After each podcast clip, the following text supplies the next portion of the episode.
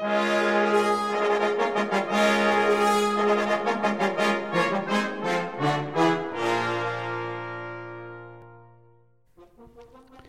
à tous, bienvenue sur Cuivre la Française. Je suis Adrien Jaminet, fondateur de AJ Atelier des Cuivres. Avec ce podcast, je vous propose de rencontrer ensemble les acteurs du monde des cuivres pour comprendre leur parcours, leurs envies et leur personnalité.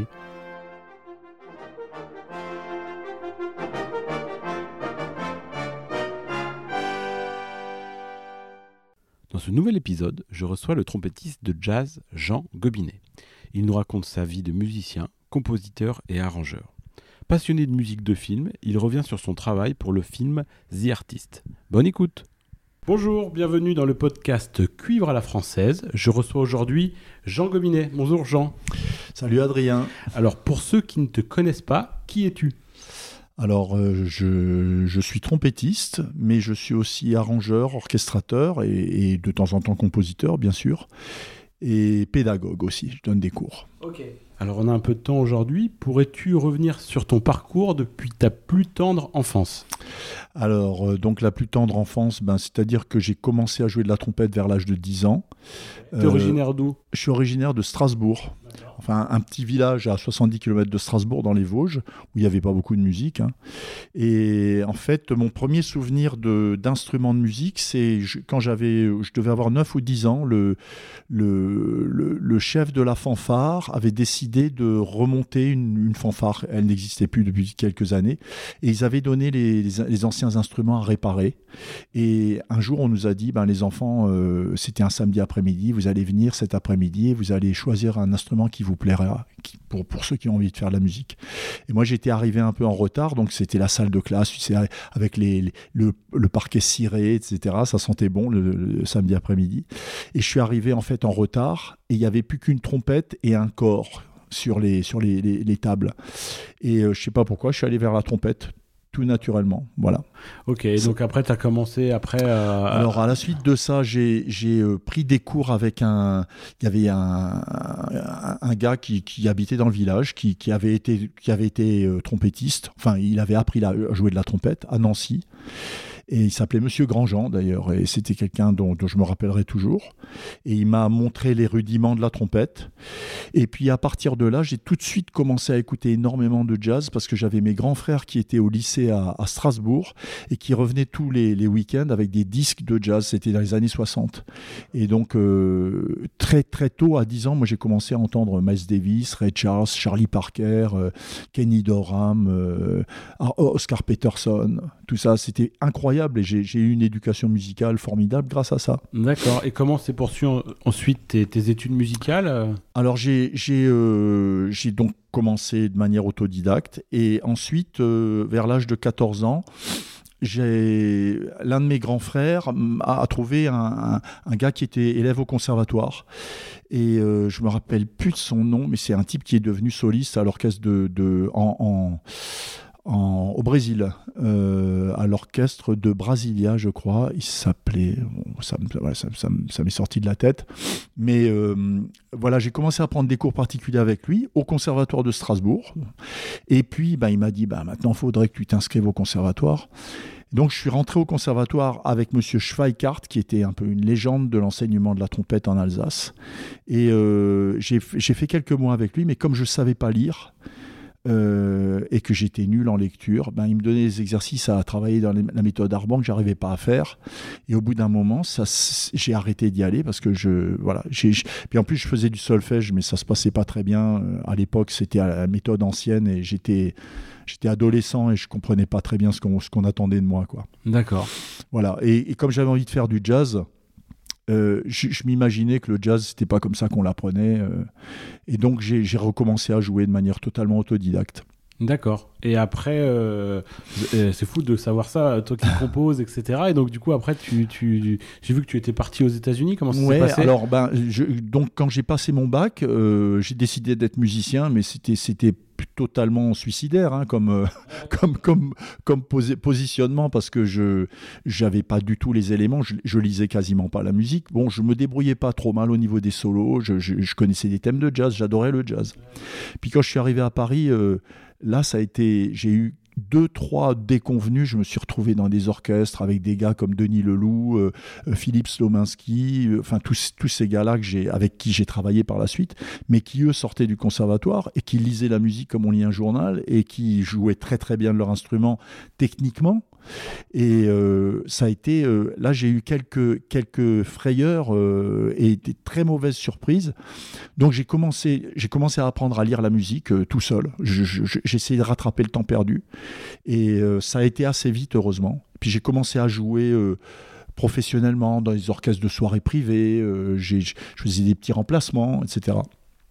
Et euh, voilà, j'ai commencé à faire le métier de musicien vers l'âge de, 21 ans à peu près à Paris. Et comment tu es après comment tu as euh, comment dire parti aux États-Unis? Qu'est-ce qui a déclenché ce, départ? Alors ça, c'était un, concours de circonstances. Euh, c'est pareil, c'est presque miraculeux vu mon parcours.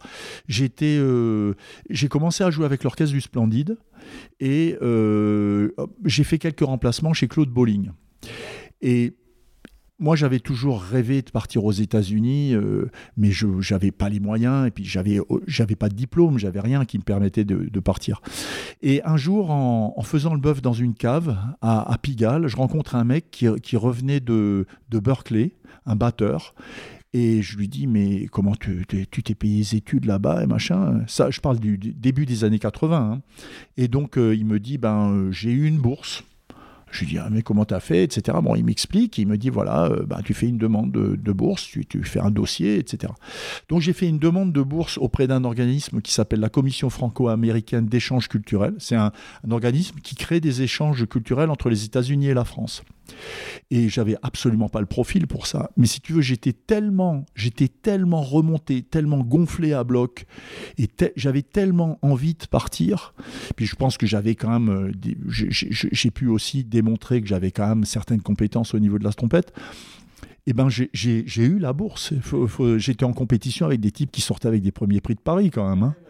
Mais j'étais tellement, j'avais tellement envie J'étais tellement passionné que je pense qu'ils ont dû se dire celui-là, il faut qu'on faut qu'on l'envoie là-bas, sinon il va faire un malheur, euh, il, sera dangereux. D'accord. Et comment ça se passe du coup euh, tu, tu, pars euh, à quel moment et comment ça se passe ton arrivée là-bas? Alors je, je, en fait, j'avais j'étais complètement obnubilé par la trompette. J'avais des gros problèmes à la trompette parce que j'avais pas j'avais pas les bases techniques. Donc j'arrivais à jouer, mais je j'avais pas beaucoup de résistance, j'avais pas énormément d'aigus, etc. Et Jean-Pierre Ramirez qui était un, très bon copain euh, trompettiste, me, me, dit écoute, euh, tu devrais aller voir Claude Gordon, il habite à Los Angeles, et euh, lui, c'est vraiment super. voilà. Donc, Claude Gordon, moi, j'avais travaillé dans ses méthodes déjà, et je, me suis dit, ben, je, vais, je vais demander, avec ma bourse, je vais demander à aller dans une école à Los Angeles pour être proche de Claude Gordon. Mais si tu veux, la bourse, elle pouvait pas, la bourse, elle n'était pas censée me payer les études privées avec Claude Gordon, elle était censée me payer des études dans une école. Donc j'ai pris une école un peu par hasard. Euh, qui se trouvait à Studio City euh, dans, la, dans la vallée, au-dessus de Los Angeles.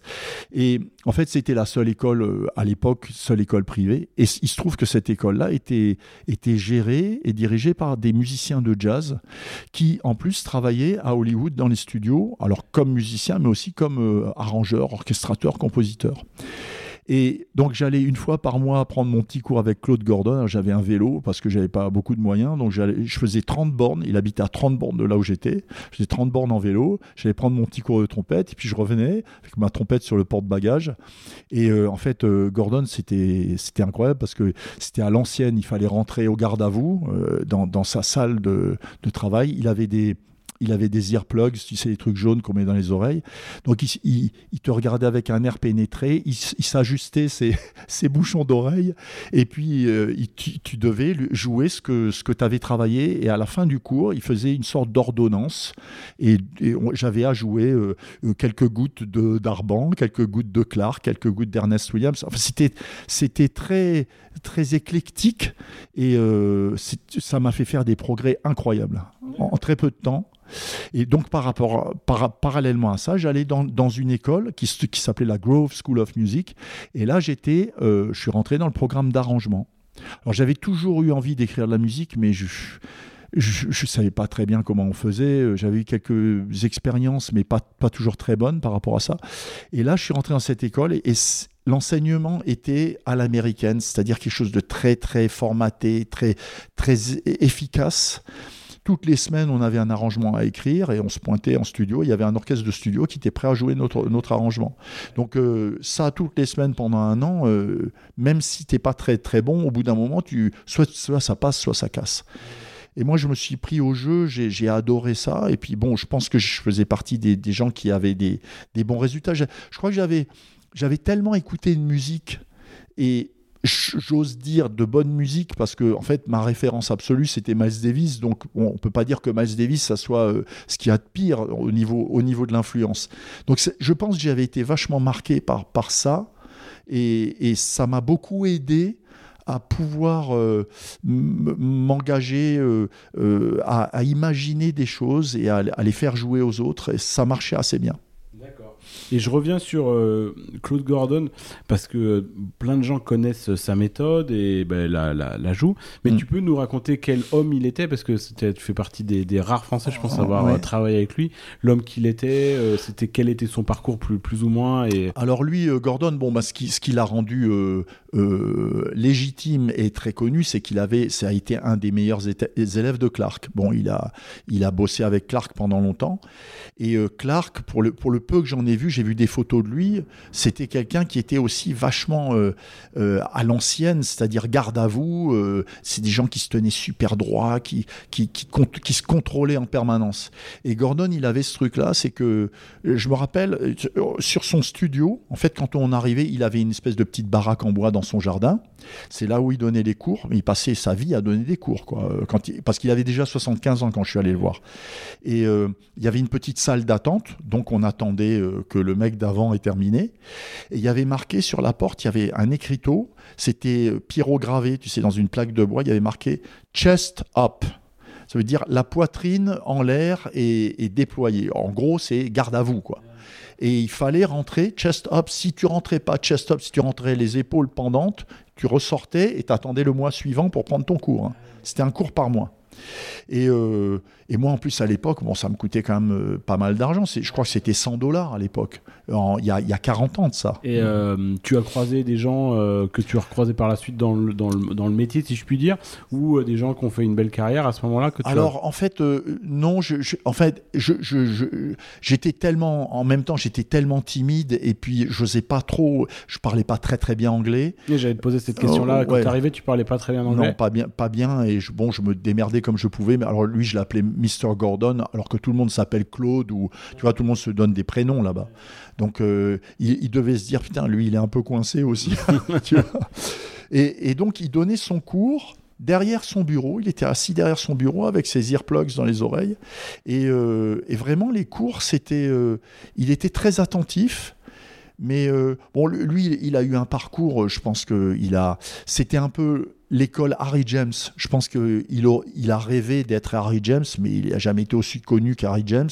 Mais il avait ce profil-là. C'était un virtuose de l'instrument. Il jouait à l'ancienne, c'est-à-dire beaucoup de doubles coups de langue, euh, ce qui est pas très pour un musicien de jazz, c'est pas le truc le, qui swing le plus. Hein. mais euh, il, bon, il pouvait jouer des polkas à fond la caisse. Et pendant un bout de temps, il a eu un big band comme comme Harry James et il tournait. Alors, il avait son big band qui jouait swing, mais lui devant, il, il venait jouer des polkas à 200 à l'heure en double coup de langue. Quoi. D'accord. Et bon, il y avait un côté un peu décalé, c'est-à-dire une, autre époque.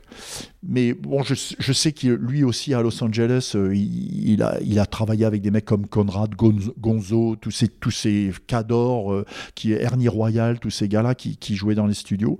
il a, il a enregistré sur plein de, de, de films, euh, des trucs de Walt Disney, etc. C'était, c'était vraiment une sommité, hein, Gordon. D'accord, ouais, super. Et du coup, comment après poursuivi ta carrière euh, À quel moment tu es revenu en France euh? Alors j'ai passé deux ans aux États-Unis. Euh, la première année, donc j'ai fait ce fameux programme d'arrangement avec Dick Grove. Et la deuxième année, en fait, la prolongation naturelle de, de l'année d'arrangement, c'était de faire de la musique de film. Il y avait une deuxième année en musique de film. Alors à l'époque, il y a 40 ans, quand on apprenait à écrire la musique de film, ça avait rien à voir avec maintenant où on fait des démos sur des ordis, où on a des time codes et on, on voit voit la, on voit le film et on peut se caler par rapport au film. Nous, ça n'existait pas. On avait, on avait un pauvre magnétoscope VHS euh, de piètre qualité et les films, on nous les passait là-dessus. Et en fait, on travaillait à la maison à partir de ce qu'on appelle un cue sheet, c'est-à-dire une feuille sur laquelle il y a les, timings, les, temps de, avec les différents passages de l'action, quoi. Genre à 5 secondes, euh, il ouvre la porte, à 9 secondes, point 4, il l'embrasse, euh, à 25 secondes, euh, il rentre dans la voiture, bon bref. Et on écrivait la musique par rapport à ça. Donc c'est un peu comme quand tu lis un bouquin, tu t'imagines des choses. C'est, et ce que, ce que peu de gens savent, c'est que pendant depuis les débuts de l'histoire de la musique de film jusqu'aux années, au début des années 2000, la musique était écrite comme ça. Et il n'y avait pas de démo. On rentrait en studio et c'est le, réalisateur, il entendait euh, la musique pour la première fois au studio, quoi.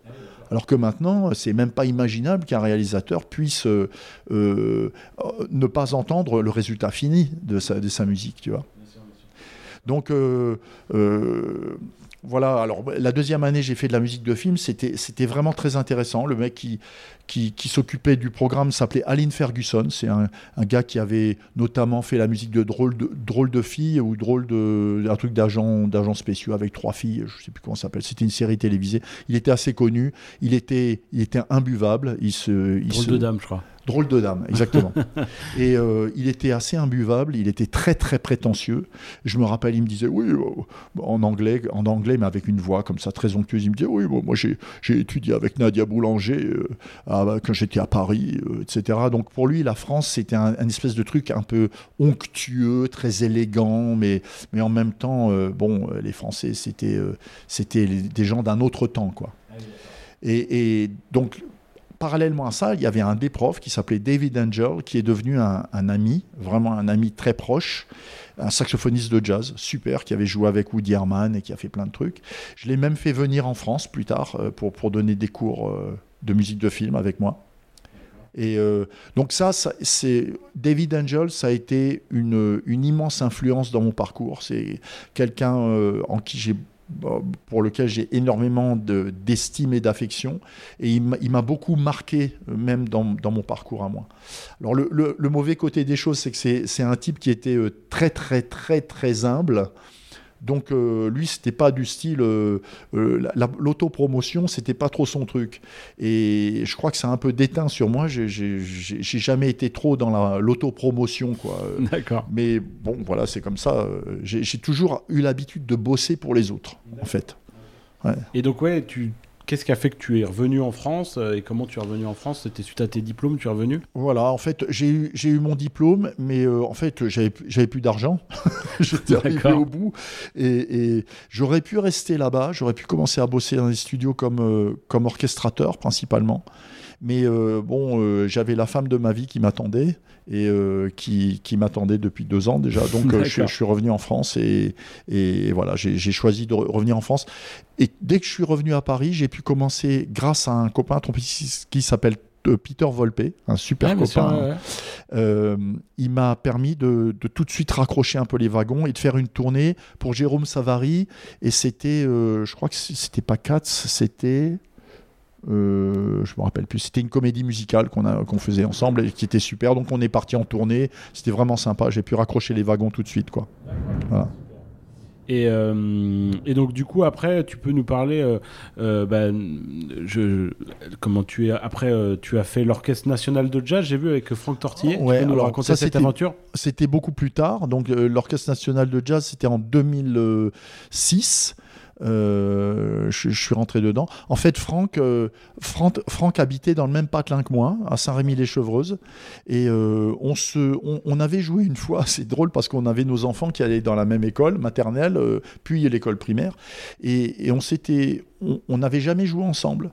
Lui, il était très souvent en, Autriche, il jouait avec le Vienna Art Orchestra. Euh, et puis moi, je faisais, euh, je faisais ma carrière de trompettiste en France.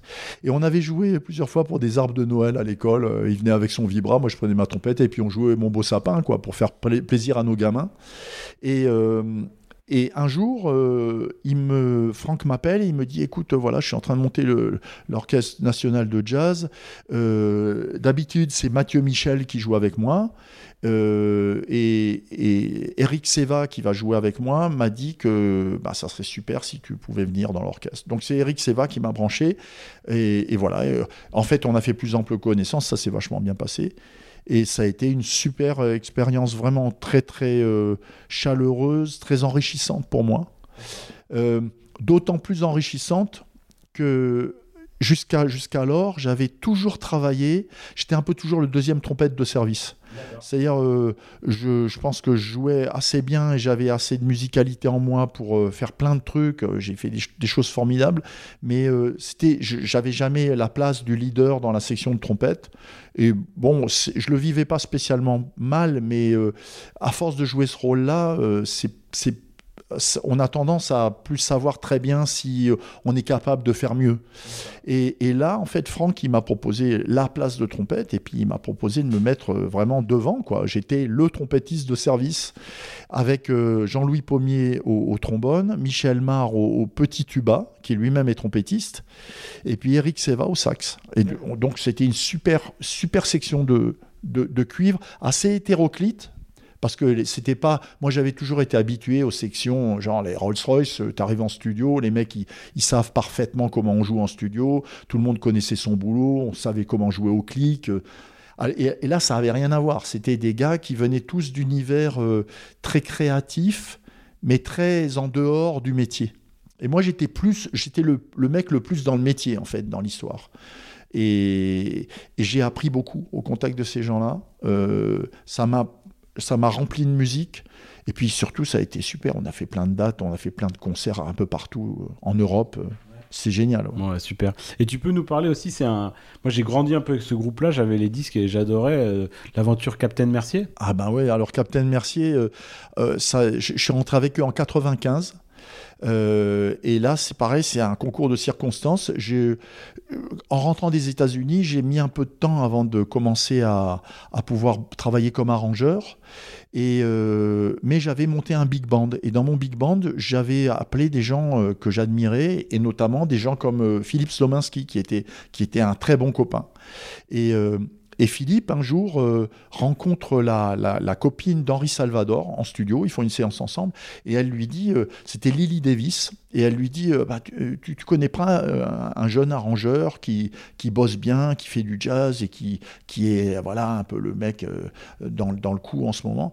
Et Philippe lui dit, bah, écoute, moi j'ai un pote, il s'appelle Jean Gobinet, il a un big band, c'est super, voilà. Et, et donc, il me dit euh, ben écoute appelle Lily. Et moi je ne savais pas que c'était pour Henri Salvador. Et donc Lily euh, j'appelle Lily. Elle me dit ah ben je, vais te donner le numéro d'Henri. Je lui dis Henri qui? Elle me dit Henri Salvador. Euh, bon bref. Donc j'appelle Henri Salvador. Et puis on, discute et il me dit bon voilà je vais faire un spectacle et machin. Et ce spectacle là c'est l'orchestre Captain Mercier qui va jouer. Et je voudrais que tu me fasses les arrangements pour le spectacle alors moi, euh, bon, j'admirais beaucoup Captain, je savais qu'ils étaient là, j'allais les voir de temps en temps. Et puis Salvador, c'était un mec que j'entendais depuis j'étais tout petit. Moi, j'avais des disques où c'était le big band de Quincy Jones qui accompagnait euh, Henri Salvador, quoi. Et donc, euh, j'ai rencontré Salvador, et puis j'ai rencontré Captain. Donc, je me suis occupé de tout le programme musical. Et puis, je dirigeais Captain pendant les, pendant les répétitions. Quoi. Il y avait Serge Adam et Claude à l'époque, Claude Egea et Serge Adam en trompette. Et en fait, donc, il y a eu le, le spectacle s'est fait. Et puis, Serge Adam, à l'époque, il était très occupé, il faisait plein de trucs, il montait ses, ses nouveaux projets. Et, assez vite, il a, il a dit euh, bah, ça serait bien que Jean euh, me remplace sur une date. Euh. et puis petit à petit, donc j'ai commencé à remplacer Serge. Et puis au bout d'un moment, il a dit bon, je me casse, j'ai autre chose à faire. Donc je suis rentré dans Captain. Et, donc après l'aventure Salvador, on a commencé à jouer avec Captain. Il y a un gars qui a commencé à s'occuper de nous. Alors c'était très artisanal puisque c'était entre nous qu'on gérait le truc. On jouait très souvent baiser salé, mais à part ça, il n'y avait pas beaucoup de dates.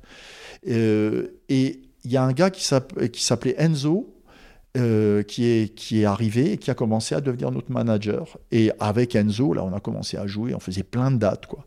On tournait. Puis alors, il y avait un truc qui m'avait complètement esbrouffé, c'est que moi, j'étais, un musicien, quoi. Je me prenais pas pour, un, pour une star. Euh, moi, j'étais toujours euh, au fond de la scène, voilà. Enfin, voilà.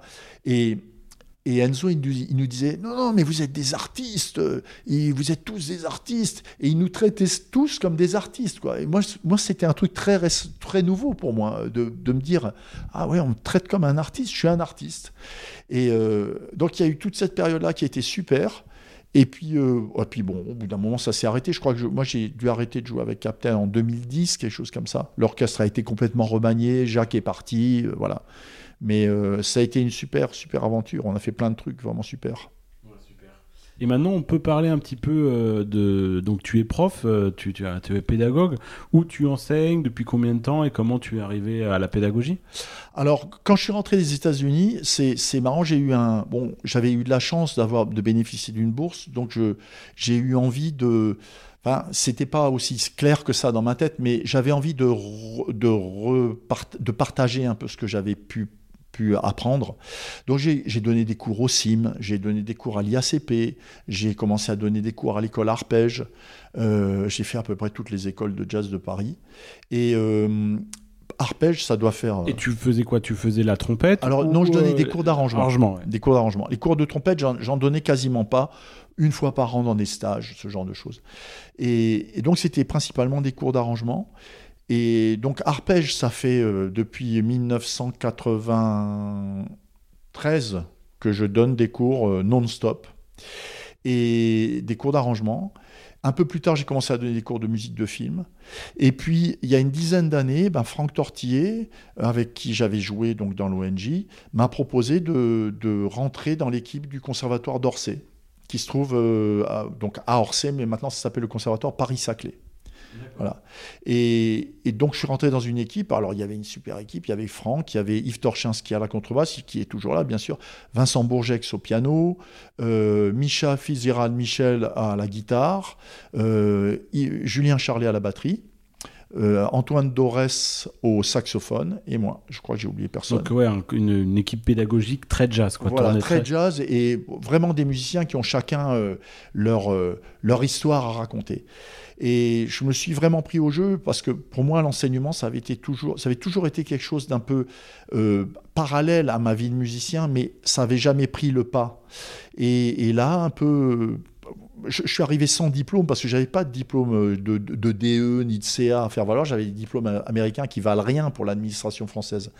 Et donc j'ai j'ai fait ce qu'on appelle des validations d'acquis, je suis passé devant une commission, machin. Et donc, euh, j'ai rempli euh, petit à petit, j'ai coché les cases pour pouvoir avoir un statut de professeur réellement. Et donc, j'ai commencé à donner des cours de trompette, des cours d'arrangement euh, et m'occuper du big band. Et je me suis vraiment pris au jeu. Alors, les cours de trompette, j'en avais jamais donné parce que j'avais peur de dire des bêtises. Et, là, j'ai eu tout un tout un parcours personnel depuis une quinzaine d'années qui m'a qui m'a permis de trouver des trucs, je crois, enfin de trouver des trucs. En tout cas, moi d'être capable de faire des choses à la trompette que j'étais jamais arrivé à faire avant. Il y a notamment quelqu'un qui m'a beaucoup influencé, c'était Bill Adam, qui est un trompettiste américain.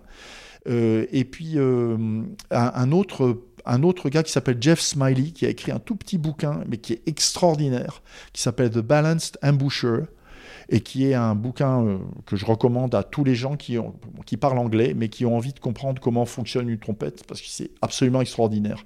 Ça m'a beaucoup aidé. Et donc ça m'a beaucoup aidé dans mon enseignement. Et je pense que ça a dû porter ses fruits parce que j'ai eu quand même quelques élèves qui, jouent vraiment très très bien. Voilà, et je me suis tellement pris au jeu que avec le big band du, conservatoire, euh, depuis euh, depuis dix ans, j'ai dû faire, euh, je sais pas, plus d'une centaine de concerts. Ah ouais, génial. On n'arrête pas de jouer, on fait 20 concerts par an. Ouais, bah super. Je rebondis là-dessus et on, on es aussi là pour nous parler un peu ça. Tu montes un super projet à, à Orsay. Tu peux nous en dire plus sur le projet que vous meniez au conservatoire d'Orsay avec le big band Ouais. Alors en fait, donc avec ce big band, on joue dans plein de dans plein d'endroits différents, bah, à plein d'occasions. Et l'année dernière, Sylvain Boeuf, qui est au, Conservatoire de Versailles, avait euh, organisé une rencontre de big band avec quatre big bands, dont celui d'Orsay, dont je m'occupe, celui de Versailles, dont il s'occupe, celui de Sergi Pontoise, dont s'occupe Andrea Michaeluti, et celui de, du CRR de Paris, dont s'occupait Denis Leloup, mais aussi Pierre Bertrand. Et donc, euh, il y a eu ces rencontres qui se sont passées, qui sont très, très, très bien déroulées, euh, euh, vraiment sur deux jours. C'était super, avec des masterclass qui étaient données par, par Sylvain et puis d'autres musiciens. Et on s'est dit qu'on n'allait pas en rester, on rester là-dessus. Donc, on avait envie de prolonger ça. Et moi, j'ai tout de suite proposé de reprendre l'initiative l'année d'après, donc cette année 2023. Et donc on a proposé, j'ai proposé à mon directeur de, monter un programme sur deux jours. Mais euh, donc la fameuse rencontre avec les quatre big bands va se dérouler le, dimanche 12 euh, mars 2023. Et le 11 mars, euh, la veille, le samedi, on s'est dit que ça serait formidable de faire un événement qui sorte un peu de l'ordinaire. Et donc j'ai proposé d'organiser un concours de composition pour grand orchestre de jazz. Et donc ça, c'est un événement important pour nous. C'est assez, assez euh, original et euh, voilà. c'est super. Ouais. Et, et, et, donc on va, on espère avoir trois finalistes. Et pour jouer les arrangements de ces finalistes, qui, qui seront, on, va organiser un concert le samedi soir, le samedi 11 mars. On jouera les concerts des finalistes et on jouera aussi en première partie une pièce de, de Duke Ellington qui s'appelle A Tone Parallel to Harlem, qui est une pièce euh, assez, assez spéciale, longue, une espèce de long poème euh, euh, autour du jazz, et qui a été décliné de plusieurs manières pour big band, mais aussi pour big band et orchestre symphonique. Moi, je l'ai joué avec le Filard de Strasbourg, et, je l'ai déjà joué avec Patrice Caratini et l'Orchestre d'Île-de-France. c'est vraiment une très belle pièce. Donc on jouera ça en première partie, et en deuxième partie, on jouera les, les compositions des finalistes. Voilà. Super, super. Donc ça va être un, super événement à suivre. Euh, j'y serai avec, euh, avec mon atelier, mais il y aura aussi plein d'autres partenaires. Il y aura Selmer, il y aura Robert Martin, et puis aussi plein de, plein de surprises. Yamaha, évidemment, sera là.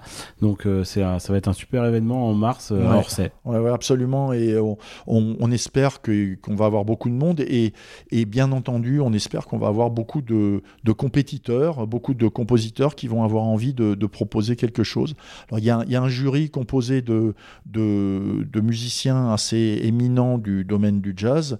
Euh, les, le début du concours, enfin le concours va être annoncé aux alentours du 15 novembre, euh, fin du concours le 15 janvier, donc on reçoit les, les épreuves et il y a un jury qui se réunira et qui donnera euh, son, le nom des finalistes, je pense, courant février.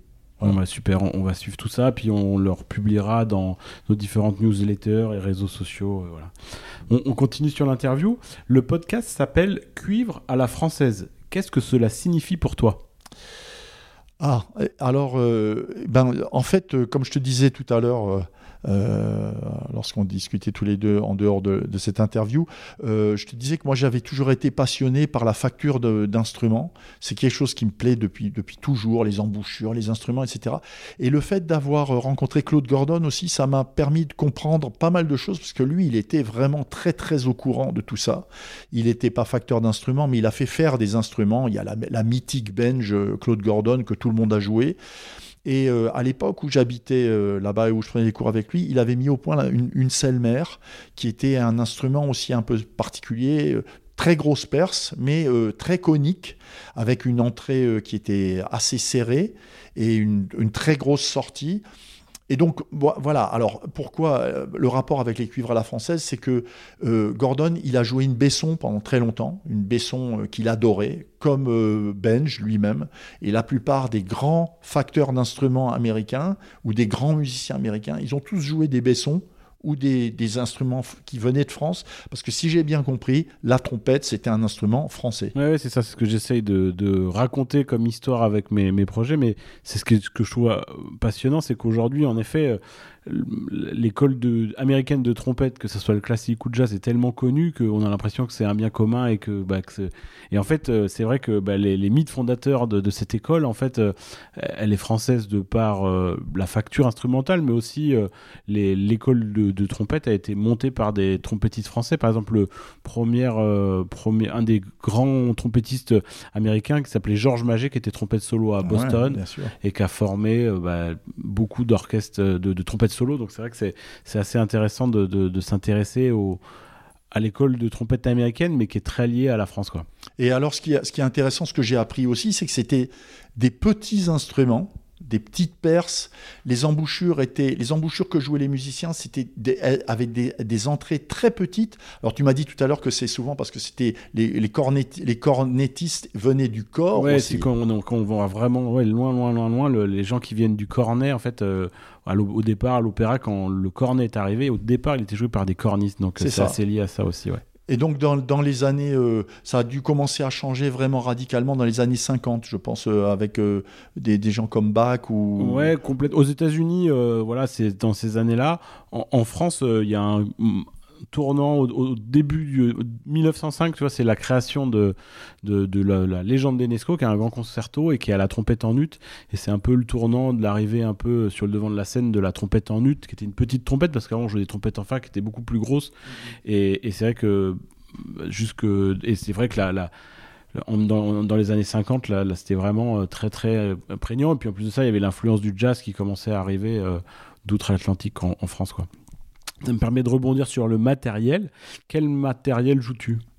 Alors, j'ai joué plein de trucs, hein. j'ai à peu près joué toutes les marques possibles et imaginables, mais euh, j'ai une marque de prédilection parce que ça me, euh, c'est quelque chose qui me, le, contact physique avec ces instruments-là est, parfait pour moi. C'est les cônes.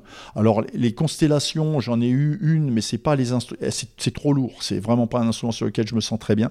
Mais par contre, je joue depuis des années une cône 22B qui est un, des instruments qui, a été le plus produit. Hein. Il y a eu un modèle, euh, le modèle ancien, et puis ensuite il y a eu, un modèle plus récent à partir des, des années, euh, fin des années 50. Et moi j'ai le modèle un peu plus récent, la mienne date de 64, mais c'est un instrument incroyable. Quand j'ai cet instrument-là dans les mains, j'ai l'impression que ça fait partie de mon corps. Et euh, avant, j'adorais jouer du, du bugle. Et depuis que je joue des cônes, c'est-à-dire depuis une 25 ans à peu près, eh ben, j'ai plus envie de jouer de bugle. Pas parce que c'est le même son, mais parce que la sensation que, je, que j'ai sur l'instrument, eh ben, c'est quelque chose qui me, qui me rapproche un peu de, la sensation que j'avais sur le bugle, même s'il ne s'agit pas du même instrument. Et pour l'embouchure, en fait, euh, j'ai tout à l'heure, je parlais de Jeff Smiley et Bill Adam. J'ai eu un, problème parce que, je, en fait, je jouais comme beaucoup de trompettistes. Bon, alors après, on, interprète ça comme on veut, mais je, jouais trop ouvert. Je, voilà, j'appuyais, machin. Et, euh, en fait, en essayant de jouer plus fermé, euh, j'ai aussi euh, découvert qu'un moyen de pouvoir jouer plus fermé, c'était de jouer des embouchures plus petites d'entrée. Ça, c'est, en, anglais, ils appellent ça downsizing. On réduit le, diamètre. Et en fait, moi, ça m'a énormément aidé. Donc, j'ai joué des embouchures beaucoup plus petites que ce que je jouais d'habitude. J'ai joué une 10,5 C pendant, pendant 3-4 ans. Et ça m'a vachement aidé. Et après, je suis revenu sur un diamètre qui se rapproche un peu de la 1,5 C. Mais bon, j'ai ça depuis que je suis allé aux États-Unis. J'ai une Bob Reeves, en fait, une Bob Reeves 43C. C'est un modèle assez, assez bateau. Ça peut faire penser un peu à une 3C ou, ou à une, à une C. Voilà. Et, comme je te disais tout à l'heure, j'ai une autre embouchure que je joue souvent, que j'adore, c'est une, une Curry, donc Mark Curry qui fabrique ça, et c'est une, une, une, une 3C TC, c'est-à-dire Trumpet to Cornet. C'est une embouchure qui est assez courte, avec une, une queue un peu modifiée et surtout une, une, cuvette assez profonde, une cuvette de cornet. Et ça, c'est pareil, si quand on a envie d'avoir un son de, de, pour faire du jazz, c'est vraiment génial. C'est très agréable. Et ça ne réduit pas le registre. Hein. On, a, on a toujours des bons moyens avec une embouchure comme ça. Ok, super. Maintenant, on va passer sur... Euh, une, j'appelle ça boîte à questions. C'est des questions un peu que je pose à tous mes invités. Alors, quelle est ton œuvre préférée?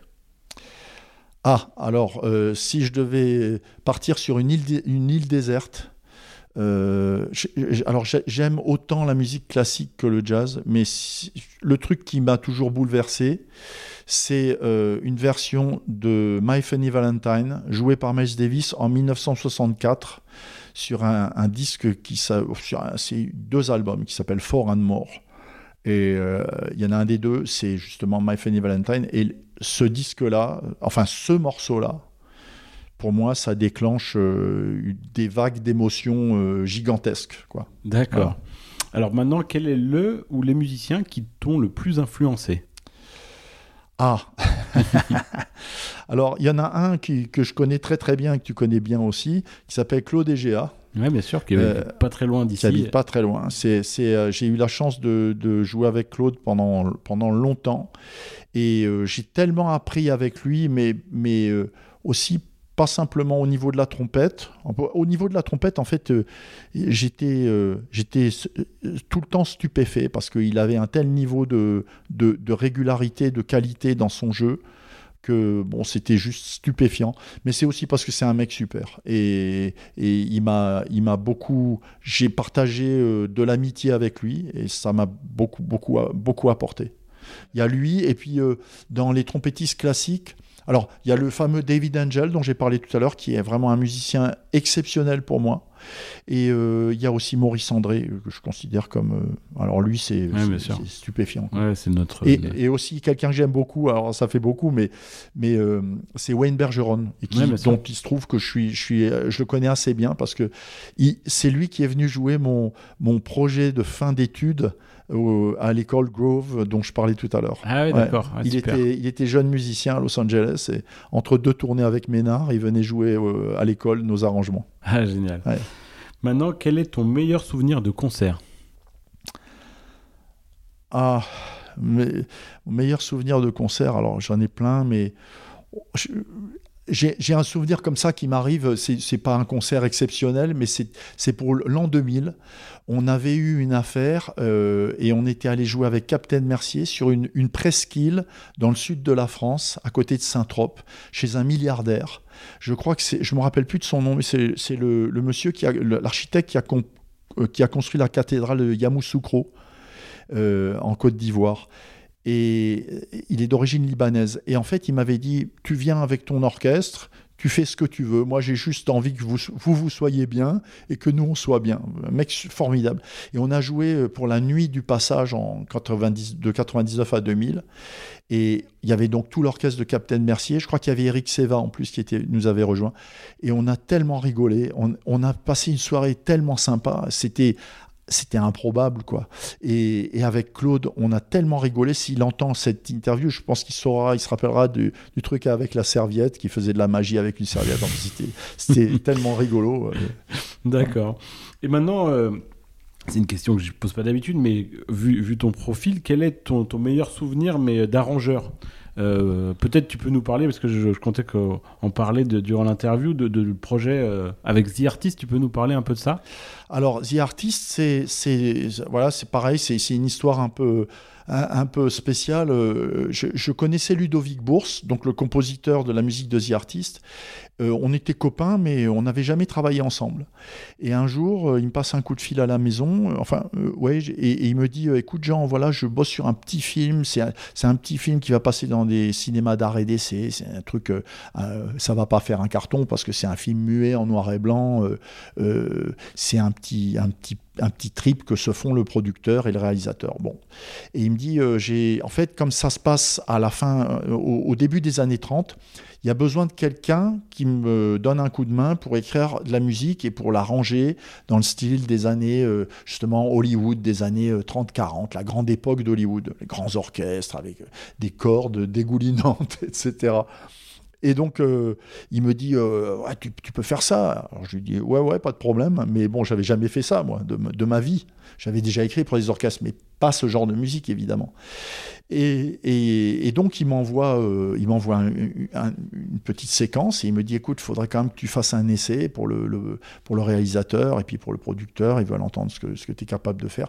Donc, il m'a envoyé un truc et puis ça, c'était le vendredi après-midi. Il fallait que le lundi matin, j'ai envoyé euh, la musique euh, réalisée. Donc ça a commencé comme ça.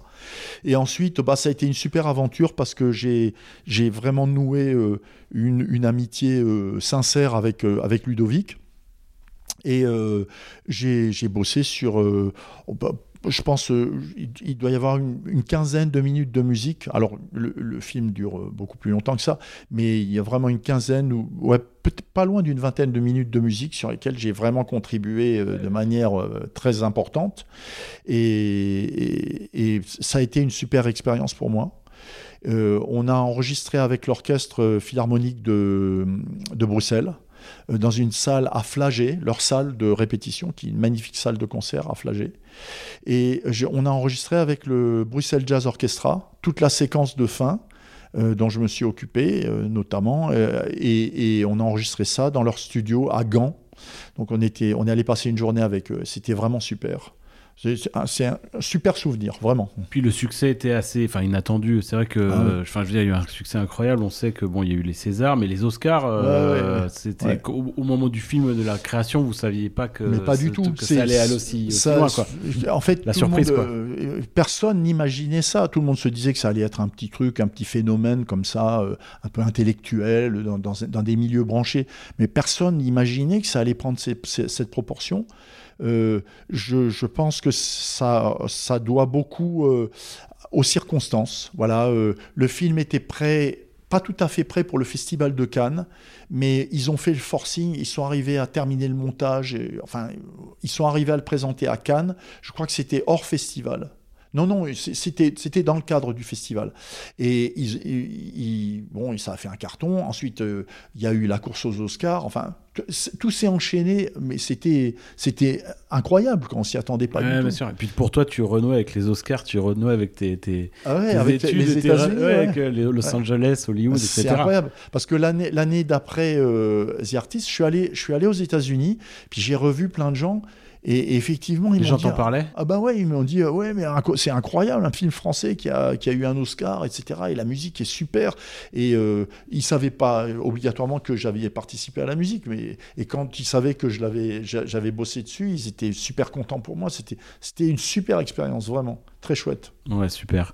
Maintenant, pourrais-tu nous raconter une anecdote euh, durant que tu as eu pendant ta, ta carrière? Alors, euh, ben, une anecdote, euh, euh, il y en a plein évidemment, mais une, dont je me souviens comme ça, c'est on, faisait les victoires de la musique. ça devait être en 2008 et l'orchestre avait été constitué par Benoît Dunoyer de Segonzague, qui est un pianiste. Et autour de lui, il y avait toute une équipe. En fait, c'était les musiciens qui avaient. On avait fait une tournée avec Michel Sardou quelques années auparavant. Et c'était vraiment une équipe de gens super. Il y avait Laurent Coquelaire à la basse, euh, notamment. Euh, là, sur ce coup-là, je crois qu'il y avait Laurent Faucheux à la batterie. Euh, voilà, et, dans l'équipe de cuivre, il y, avait, il y avait Michel Feugère et moi aux trompettes, il y avait Damien Verrerve au trombone, il y avait oui, Stéphane Chauss au, saxophone. Et donc, on, participe aux répétitions. Euh, alors, les, Victoires de la musique, c'était les répétitions à Oko Studio. Donc, on répétait pendant 3-4 jours. Et puis, et puis le, samedi, on faisait le spectacle. Et euh, on savait qu'il y avait Stevie Wonder qui devait venir. Mais bon, Stevie Wonder, il, passait en playback. Il n'était absolument pas prévu qu'on joue avec lui. Et puis on fait, euh, on fait donc euh, la répétition, je crois c'était la, veille, donc le vendredi après-midi, on fait, la, générale. Et il y a Stevie qui arrive entre deux morceaux dans lesquels on jouait, puis s'installe au clavier, puis il se retourne vers nous, il dit Et les musiciens, mais moi je veux pas jouer en playback, moi je veux jouer avec vous. Je vous ai entendu, ça me plaît, je veux jouer avec vous. Alors on, se regarde, on se pince, on se dit mais Stevie Wonder, il veut jouer avec nous. c'est nous qui voulons jouer avec lui. Enfin bref. Et, donc euh, voilà, euh, donc Benoît va, voir Stevie et Stevie lui dit bah, allez, euh, vous vous démerdez, on, vous, vous, devez connaître mes morceaux, on va jouer ça, ça, ça, Sir Duke, enfin toujours toute la, toute la collection. Euh, et, le lendemain, donc ça c'était le vendredi, le lendemain, samedi après-midi, on a fait un filage rapidos avec Stevie, et le soir, on, a joué sur scène. Et je me rappelle, les gens, ils étaient, mais ils étaient hystériques, les gens dans la salle. Et nous, les musiciens, on ne comprenait pas ce qui nous arrivait. On était tellement heureux, c'était tellement improbable. Ça, c'est un super souvenir, vraiment. Et maintenant, quel est le meilleur compliment que l'on t'ait fait? Waouh ou, quand il y a un concert qui est fini, t'aimes bien qu'on te fasse ce compliment-là, c'est quelque chose qui, tu dis tiens mission accomplie quoi. Alors, je, je- là, je parlerai pas en tant que trompettiste, je, parlerai plus en tant que qu'arrangeur. Euh, ben, la plus grande satisfaction, c'est euh, quand, ben, on parlait de The Artist, mais j'ai bossé par exemple avec Didier Lockwood. Euh, L'immense satisfaction, c'est quand je, quand je terminais un arrangement et que je lui montrais, ou que je lui faisais écouter, ou qu'il l'entendait jouer par un orchestre, et qui me disait ah, Putain, c'est vraiment super, j'adore ce que tu fais. Ou ce genre de choses, ça, c'est la plus belle récompense qu'on puisse avoir. Pour la dernière question, euh, quel invité aimerais-tu entendre sur ce podcast? Ah, euh, qui n'est qui n'est pas déjà passé qui n'est pas déjà passé. Ça donc le podcast s'appelle Cuivre, Cuivre à la française, donc autour des cuivres, mais ça peut être des musiciens cuivres, mais aussi euh, des, des métiers parallèles autour de bah, ça. Moi, j'aimerais bien que tu interviewes Wayne Bergeron, par exemple. Ouais, et parce que c'est un mec, c'est vraiment un mec super. ouais, bien sûr. Ouais. Et euh, tout à l'heure, je parlais de Claude, et en fait, Wayne, il est un peu comme Claude. C'est Ouais, un type qui. Il, il en a vraiment bavé pour jouer comme il joue. Euh, mais il est vraiment. C'est un type d'une humilité, d'une gentillesse euh, rare. Ouais, super. Donc, euh, j'espère qu'un jour, tu vas Ouais, faire un podcast. Avec avec plaisir. Bah, écoute, Jean, merci beaucoup d'être venu sur le podcast et puis à très bientôt. Et puis on se retrouve donc du coup en mars euh, à Orsay euh, pour l'événement que tu organises. Le 11 et le 12 mars 2023. Ça marche. Merci, Adrien. Merci, à bientôt. Merci d'avoir écouté cet épisode. Si ça vous a plu, n'hésitez pas à le partager. Vous pouvez nous suivre sur nos réseaux sociaux, sur Facebook et Instagram, sur la page Agi Atelier des Cuivres. À bientôt.